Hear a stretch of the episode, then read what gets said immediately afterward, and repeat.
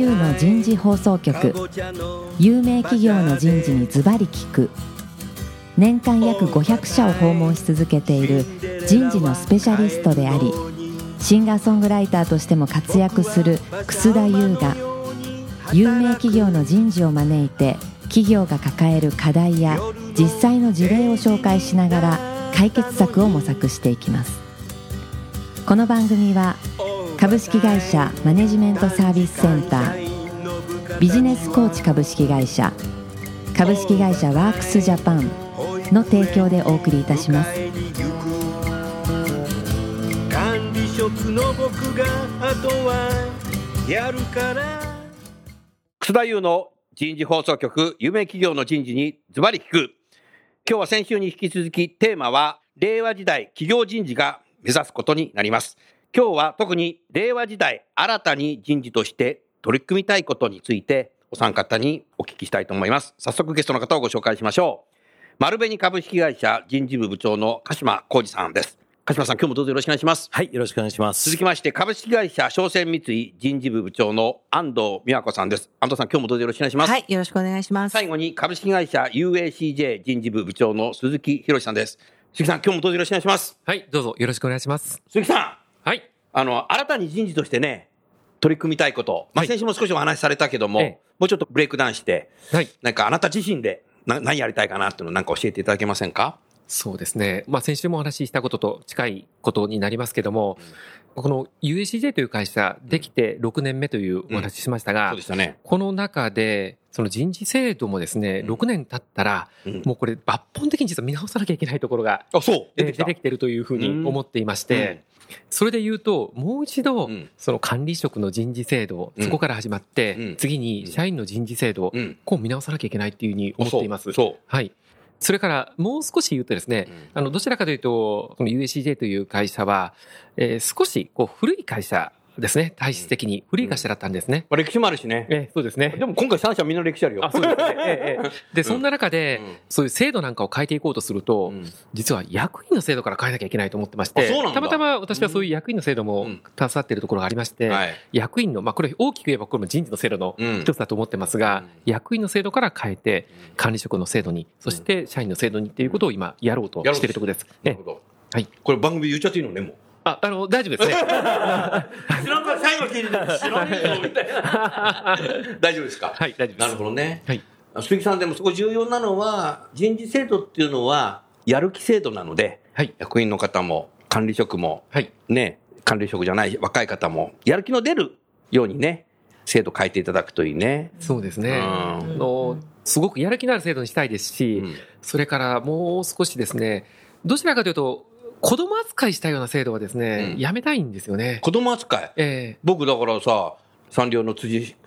社長にさ91歳の人66歳子供って。言ったけどあそこじゃなくてね。ええごめんなさいちょっとちゃかしちゃったちゃかしちゃった。うん。ええ。うん。何でもこう管理をしなきゃいけないだとあか、管理管理管理ね。うん。で、もう細かくその見ていくだとかう、ん。そういったことではないところで、うん。今考えているところなんですけども。う、ん。あの、やっぱはい。り、やっぱり基本はさ、大前提はさ、管理管理って細かいことやるとさ、あの、自立しなくなっちゃって、いわゆる受け身人材になっちゃうと、そうすると前回言ってたけどね、はい。そういうふうになっちゃうと思うので、もうちょっとやっぱ自立するような形にするには、ある程度野放し。はいで。も完全野放しだとさ、はいどっかやめちゃうと思うんで、きちっとね。そうですね。うんええもうちょっとなんか、ただし対話はやんなきゃダメだけどね。はいそううですううんカルチャーにするんであれば、あんまり細かいところにさ、重箱の隅つつくような管理やってたら、それは人間がさ、兵隊になっちゃうよ。そうですよね、うんえー本当に今、人間がやらなきゃいけない、できることをもっとやっていかなきゃいけない時代ですし、そうだよそこから価値を生むための制度にしたいというふうに思っているところですね。うん。ただ、大きなところでは、それこそ、これまでとこれからっていうところはですね、全くドラスティックに変えるとですね、うんちょっと社員もついていけないところがありますので。そこのところが今まだ思案をしているところではあるんですけども、なるほどね。ううんん。ありがとうございました。じゃあ同じ質問ですから、安藤さん。はい。商船三井さんではいかがですか？そうですね。うんまあ、先ほど、あの、去年人事制度を変えましたって言って、ちょうど今、そのレビューをやってるとこなんですけれども、うん特にその、二つ目の狙いでやった多様な働き方、うん多様なキャリア、これをもっとこう、活かしていきたいよね。で、うんうちはどちらかというと、その会社入るときに、将来はあマネジメントを目指してくださいねというような、ある意味こう、単線でね、ここを目指していくのがいいんですよと。そこちょっと外れちゃうと、外れちゃったみたいなね。そうじゃなくて、もっとその、自分ならではのキャリアみたいなものがこう、作り上げていけるような、専門でいきたいと専門でいこうとかね。で、そういう制度を作ってみたんですけれども、やっぱりなかなかその、今までのキャリアっていうのは会社がこう決めてくれたりとか、ギブンなところ、その方が安心だったし、まあ、普通にちゃんとやってればね、ああ、ある程度はいけるのかな。だから、それはもしかしたら社員にとってはハッピーだったかもしれないと思うんですけど、本当の意味で、それでいいのかなって思ってましてね。だから、私自身がその、これはどっちかというとちょっと個人的な思いもありますけれども、あの、さっき鈴木さんおっしゃった通り、なんか会社が管理して、キャリアをなんかこう会社がサポートしてというよりは、もっと自由に、うん。なんか自由度を与えてうん、オープンにして、出入りも自由。動きも自由みたいな、うん。そういうような仕掛けができたらうん。いいなと、うん。すごく思うんですね。だから会社とも社員が対等の立場みたいな。うん。まあだから会社が社員を信頼するってことだよね。そうですねで社員も会社を信頼するうん、人間ってともすると、それなんかサボるんじゃねえのとかさ、そういうさ、イメージいくじゃん。人間って絶対そうじゃない。でもそこ言っちゃうとさ、そうなんです。特に今の若い人たちはね、うんなんか、そんな会社じゃ嫌だな、みだからたいな。在在宅始めたりね、テレワークやったりするときも、もう入れるとあいつも会社いないから仕事してんのかみたいな。どうしても日本のマネージャーってさ、目の前に部下いないとさ、不安でずーっと来てるからさん、昭和時代から。だけど、いたって見てなかったですよねっていう。あ見ない。なんか本当は。それいい。ちょっと今のね、え安藤さん、はいポッドキャスト聞きながらねえ、相当たくさんの方メモ書いて、それ。目の前に立って見てなかったですよねって。こいいですね。すれはごくいいですね。私も使わせてもらいます。えだから、ある意味、その、そういう意味での制度を作るとか管理する人事部っていうのはもういらないような気がしていて、そうだね。だから、まあ、すぐには無理と思うんですけど、評価の仕組みなんかも、もうスコアリングしてですね、順番をつけるとか、もうそんなのも私はなくてもいい時代が来て、自分がその、この会社で実現したいことは何なんでしょうか？それをやれるような場をどんどん作っていって、それがなかったらまた違うところに、また戻ってくる。で、あの、多分若手の退職なんかも、やっぱり増えてきてるんですけどね、そういうのも、じゃあ行ってらっしゃいと、外でね、学んだらまた戻っておいでよっていうような、そういうこう、オープンな仕掛けができたらいいなって、これは私自身ちょっと理想というか、夢でもありますけどもね。はい。でもそれはやっぱりビジョンが明確になっていて、はい社長が常にそれを自分の言葉で言い続けて、はい。えーいてね。そうですえーね。きちっと目標を一人一人持ってさ、はい成果を出すという形でやればね、うん別にどこ行ったって、うん多分できる時代にな、うん地球のどこにいようがね、できる時代になってくるわけなので、そういうふうに変わっていかないとダメだなっていうふうに。思いますね。会社が目指すこともちゃんと明確にしといてそうそうそうそうでしょうね。う会社がどこ向かってるのか分からなかったら、ね社員もどこ行っちゃうか分からない。そうそうするとマネージャーがね、あいつどこ行ってんだなっちゃうので。で我々船なんで、やっぱりその、この船はどこに向かってる船なんですかっていう。っていう。いいないいですね。いいな、船。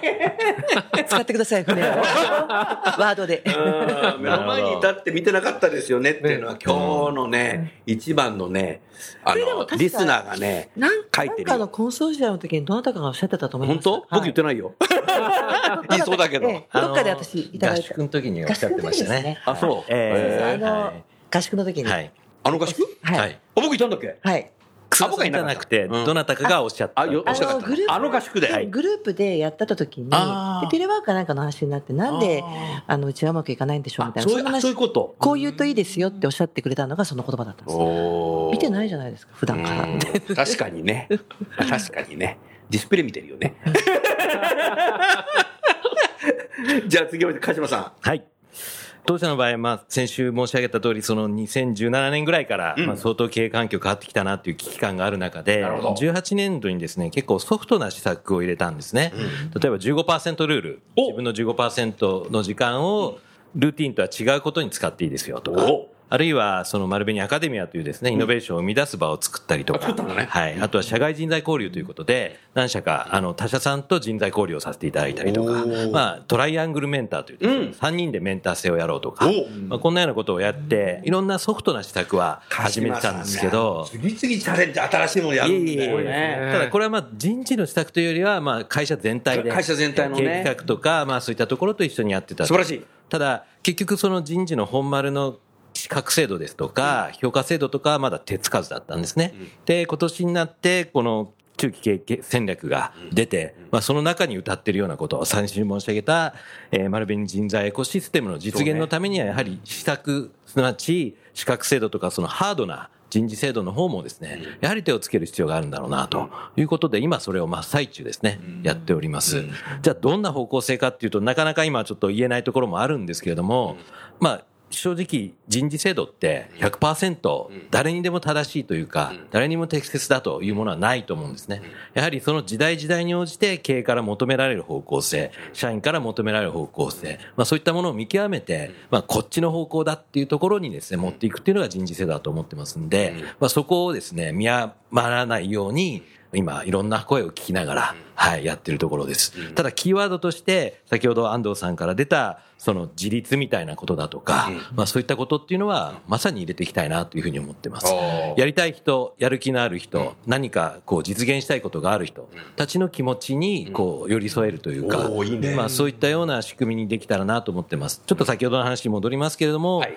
例えばその15%ルールなんかもですね、最終的にビジネスプランコンテストっていうのがあって、まあ、あの自分の業務とは関係ないビジネスをコンテストに出してっていうことでやれるような仕組みを作ったおっしゃる通りですね。で、しかもそれをビジネスに実現していくということを今やってるわけですけども、これもやはりこう、やる気がある人に15%ルールを使ってもらって、で、それが実際に実現していくっていう、そういうルートをですね、会社として作っていくということ、あるいは、あの、先ほど言った社外人材交流もですね、手上げで人選しました。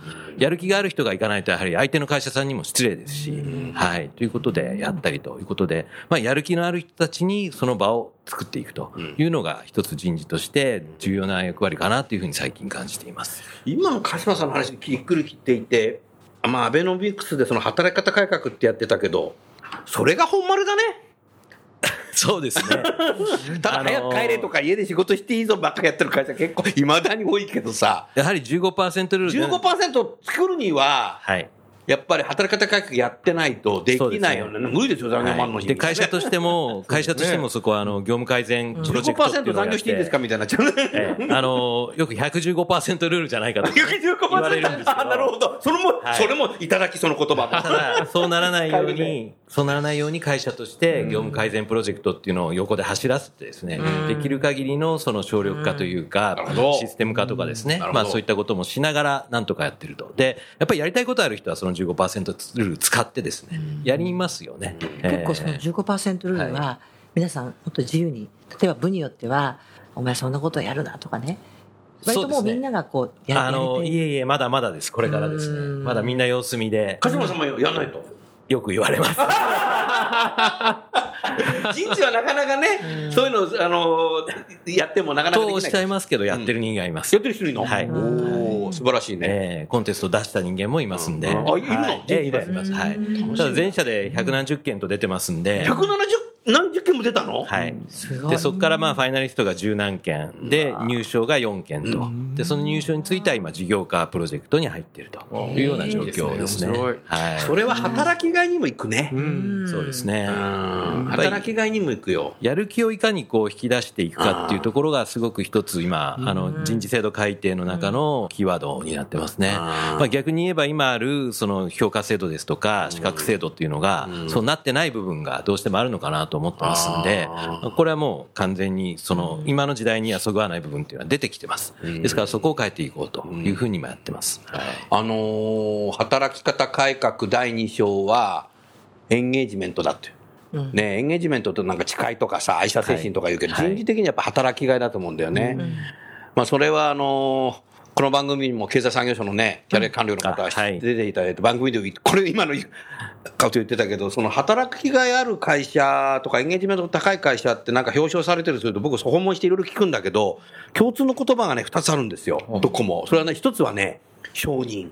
承認承認されてる会社全体で。で、今のまさにさ、これ、アワードって会社で承認されるわけじゃない。で、もう一つがさ、意見を言える。なんか部長には言えないなとかさ。うん俺これがだからさ、今の丸部さんのこの二つ、二つともセットになってんじゃない、し心理的安全性、そうそうそうそう、言えるってことは心理的な安全性ですよ。でいいんだあの、でもそうじゃない上司も多分いると思うんですけど。もうそれにもいい方に向かってるわけじゃない。まあそうですね。会社としてはそれを認めてる人間だから一斉に全部はできないんだよ。その通りですね。うんだからさ、働き方改革の第2章は働きがいってなった時に、今みたいにこう施策やることによって、みんな意見言うし、時間取ってさ、自分だったらしいことやって、で、表彰されて承認される、それそれを見てさ、僕もやりたいなってなってくって、いいスパイラーに入るなっていう、今聞いてて、思ったね。結構その中でミドルマネジメントにはちょっと負担がかかってるかなっていうふうに思います。あマネージャーやっぱり若い人たちのマネジメント、うん一方で上からは予算も来るみたいなところでですね、ミドルマネジメントの負担に対して、我々人事が何かできないかなっていうのも、実はやりたいこととして考えてます。そこも来るね。まあそれは部下がそうやってやってるとさ、えー自分はなんかコントロールするの難しいなみたいな。そうなんですよ。ははいいそう組織としてもそうそうなってるまんまだと、今はい度、マネージャーになりたくないっていう人が増えてくる。そうかもしれないですね。管理職になりたくないあなるだね。とこですよね。だからやっぱりこれからマネージャーの育成が必要なのと、はいマネージャーの醍醐味も若い人に伝えてこないとおっしゃる通りですね。いけないね。マネージャーいいぞみたいな。マネージャーになったらこんなことが実現できるっていうのがそうないと、そうそうそう。なんかこれが大企業に入った醍醐味だみたいな。ね、目的ではないっていうところが伝わらないと難しいですよね。あのー去年から実はエンゲージメントサーベイを、言ってんの？はい、やり始めまして。いちょっと結果教えてダメ。やーあのピーーとか言うわ。社内でもよく言ってるんですけども、絶対値ではなくて、やはり毎年改善していくということが大事だと。あそりゃそうだよねはい、いうふうには思ってます。そういう意味では去年から今年、ここだけの話って言えないんですけど、あ これね、地球の話してるの、あ、そうです。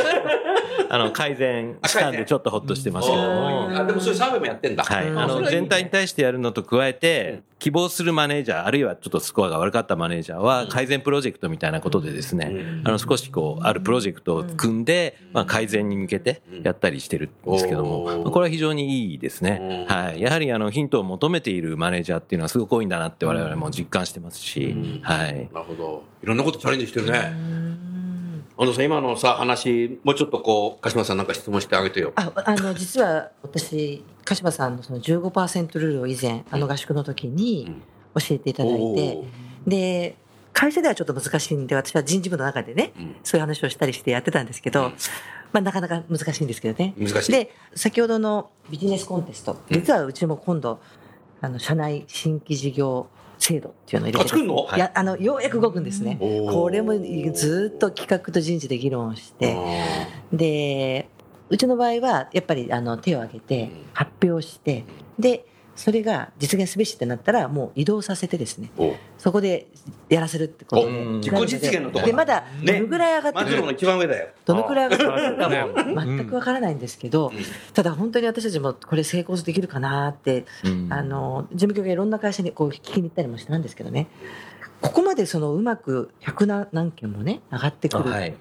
もう最初からそうだったんですかそれともなんかいろんなこう苦労を経てそこまで来てるのか実際のところどう？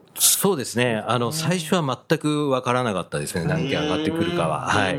あの、今2年目を回してるんですけども、あの、1年目の時で、その100何十件出たっていうのは、正直事務局としても、あ、多いなっていうふうに思いました。は。はい。海外からも応募して海外のスタッフもいますし、グループ全体で。グループ全体ですね。申し込み。あはい。あのーで、まあ、受賞した4人の、4組の中には、まあ、当社総合職、一般職っていうコースベースなんですけど、はい一般職でやってるようなプロジェクトもあります。うん一般職の方もはい。うんはい。で、あの、その人たちは今、あの、自分の今の役割の中で、それを追求できる人もいればは、い一回移動して、それをやってる人たちもいます。はい。まあ、それをまた、あの、割と社内広報を丁寧に、まあ、今こういう状態ですみたいなことを、あの、流したりとかってこともしてるんで、まあそれがだからやがて花が開いて事業に貢献して新しいイノベーションが起きるきっかけなんだろうね。これ全然福利厚生じゃないよな。あ、全く違います。30年ぐらい前はだったらこういうのなんか福利厚生みたいで表彰して終わりみたいな。お金あげてお金あげて終わりみたいな、なんかこういう個人のさ、あれになってたけど。でも当社も正直そういう歴史がございまして。あったの？えやはり、そうはしちゃダメだってダメだねいう事務局の強い思いが。過去のその経験が、はい。はい。役に立ってるんですね。ねうんすごいね。いえうーんそうですか。ありがとうございました。鹿島さん。はいなんか、鈴木さんに質問ありますか？はい。あの、先ほどおっしゃっていただいた中で、私、あの、大人扱いするっていうのはすごくいいなっていうふうに思ったんですね。やっぱりこれからの時代、それがないと、その、やらされ感とか、まあそういったことでは人は動かないなっていうふうにすごく感じてまして、まあこれからやるその人制度改定にも反映させていこうかなとちょうど思ってたところなんですけども、これはやはりこう、鈴木さんの思いとして出てきたのか、こう、割とこう、社内で盛り上がってきたのか、どんな感じでそういう考えに至ったんでしょうか？そうですね。あありがとうございます。これはですね、あの、私実はこの UACJ という会社に入って4年目なんですね。はいで、これまでに他3社ぐらい経験してきてるんですけども、その比較の中でも、あうちの会社はちょっと社員を子供扱いしすぎてるなというふうに感じたところがありまして、というところの中で、また世の中の動きもですね、先ほどお話しいただいたように、社員が持っているものを、もうどんどんどんどんやっぱり引き出して伸ばしていく。うんで、それを社員自身も望んでるというふうに感じてるんですね。で、ただ、それまでの手前のところが、本当に、あの、言われたことをやってればいいとか、えーあんまり出過ぎないようにしようだとかですね、そういう文化があるとなかなかこう伸びていけないですよね。そんな中で、やっぱ変えていくには、その大人扱いするっていうことをもう明確にしてやっていかなきゃいけないなっていうふうに思ってるところがあります。なるほど。はい。まあだから、他者から来るとそういう、はい見えるんだろうね。まさ中に多様性の一つのうん実例だと私は思いますね。あーなるほど同質性の中から生まれない意見生まれないが、ね。こういうふうに繋がっていってっていうところじゃないかなとああ、なるほど。おっ思いますしゃる通りだね。えそういう人事部門にこう外から来られるっていうのはやっぱりすごいですよね。すごいねす。ごいですよね。うんその採用していただいた方が、いいないや、転職しようと思った人がそこに。やっぱりこうどうしても人事のカルチャーっていうのはその会社のやっぱカルチャーでずっとこう来てるうん。ところをこうやっぱりなんか大きく変えるとその人事のカルチャーって伝統になってるとね。実は最近当社もあの人事部に中途採キャリア採用で、うんあの入ってくれた人がいまして。あそうなんだ。はい。うちもでです。いるの？はいちょっとその人に会いたい、僕。もういつでもでうちはあのグローバルのもう専門の人をやっぱ一人雇ったんです。へもう私と丸紅さんは？あうちはグローバルではないですけども、まあ、人事のいろんな経験をしてきてる人、おはい。ー、加えてあのあとはですね社内公募って仕組みがあるんですね、まあ、社内 FA とかよく言いますけども、まあ、それで公募して数名社内で。はい来ました、はい、人事ですか？はい。これはあの元々の部署の上司に拒否権がない制度ですんで、あのいろんな圧力は生むんですけれどおも、前外れて困るんだけど、みたいな。でも来てもらって。まあ業から来てる。営業から、はい、そこでまた外から取るってのはすごいね。そうですね。まあやっぱりこう外を見てると、今まさにおっしゃっていただいたように、当社の常識が本当にそうなのかなっていうところ、うんこれは当社の中にだけにいた人間には分からないっていうところもありますんで、うんまあ、そういったことをすごく期待してますね。はい。よくじっくりその人が考えて言ってくることを、もうゆっくり聞くってことでしょうね。そうなんです。ねそれはなんでそうなのかっていうこともすごいこう突き詰めてね。質問いっぱい受けるんですよ。あなん。でこうしてるんですか？とかね。こういうのないんですか？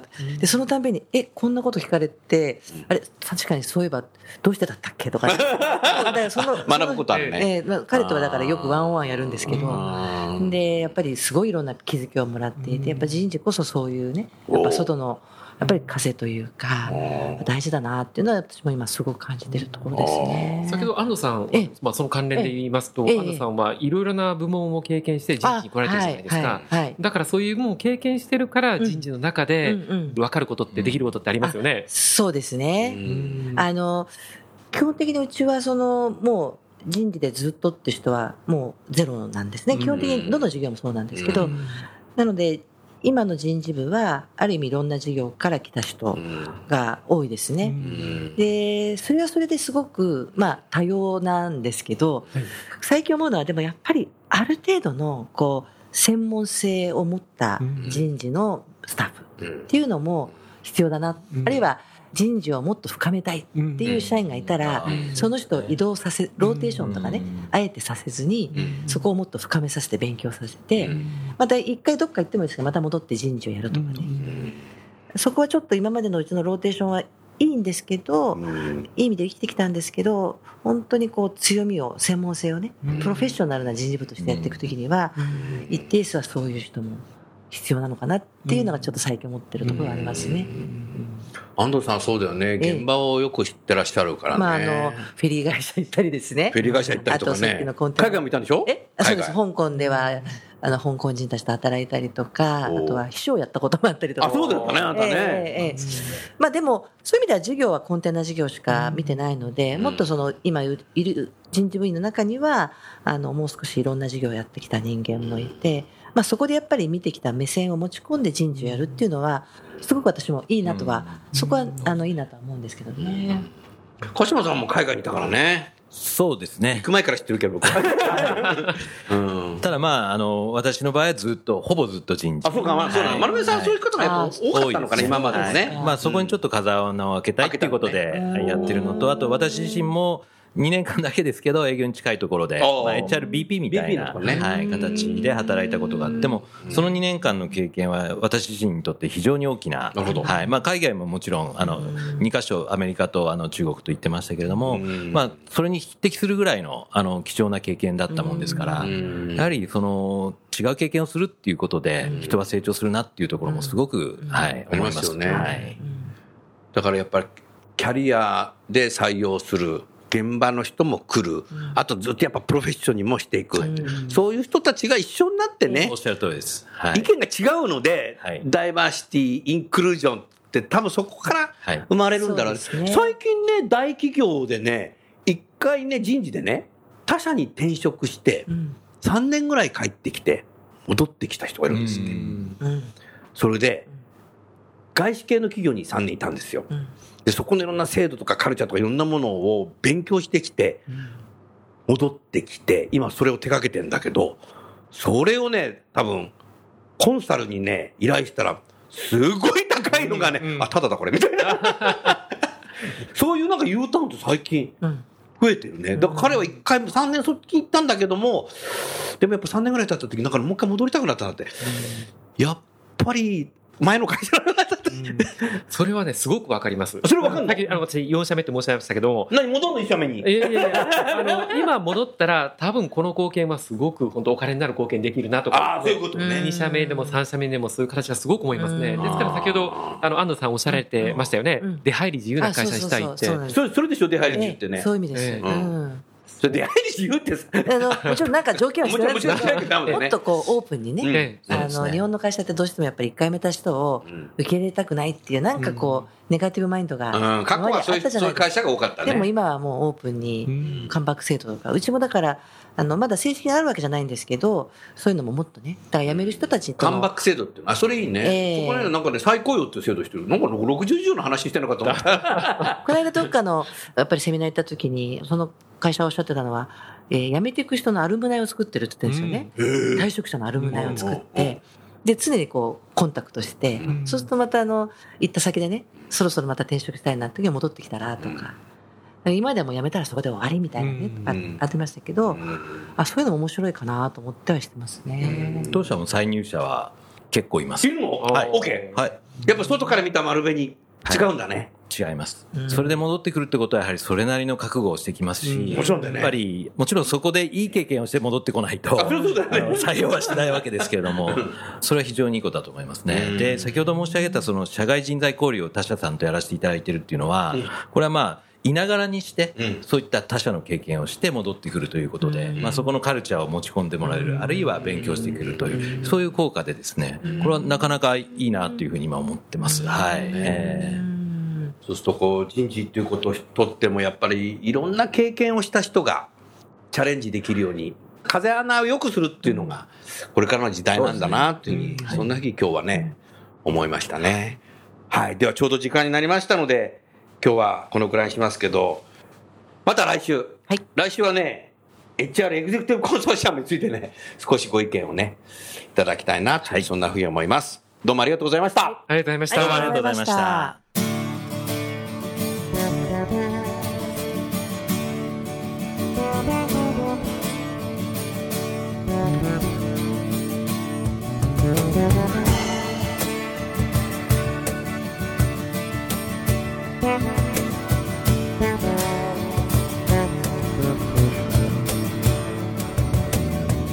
今日のお話はいかがでしたか？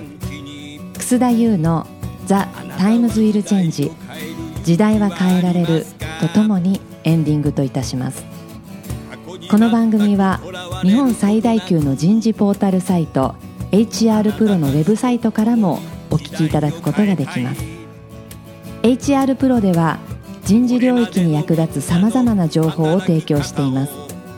ご興味がある方はウェブサイトをご覧ください。この番組は企業の人材戦略人材育成のプロフェッショナルカンパニー株式会社マネジメントサービスセンター人と組織の生産性を高めるビジネスコーチ株式会社企業の人材採用支援キャリア支援を通じて人と企業の持続的な成長と価値創造に貢献する株式会社ワークスジャパンの提供でお送りいたしました。それでは来週もお楽しみに。みんなで変えよう。できない理由を述べている場合ではない。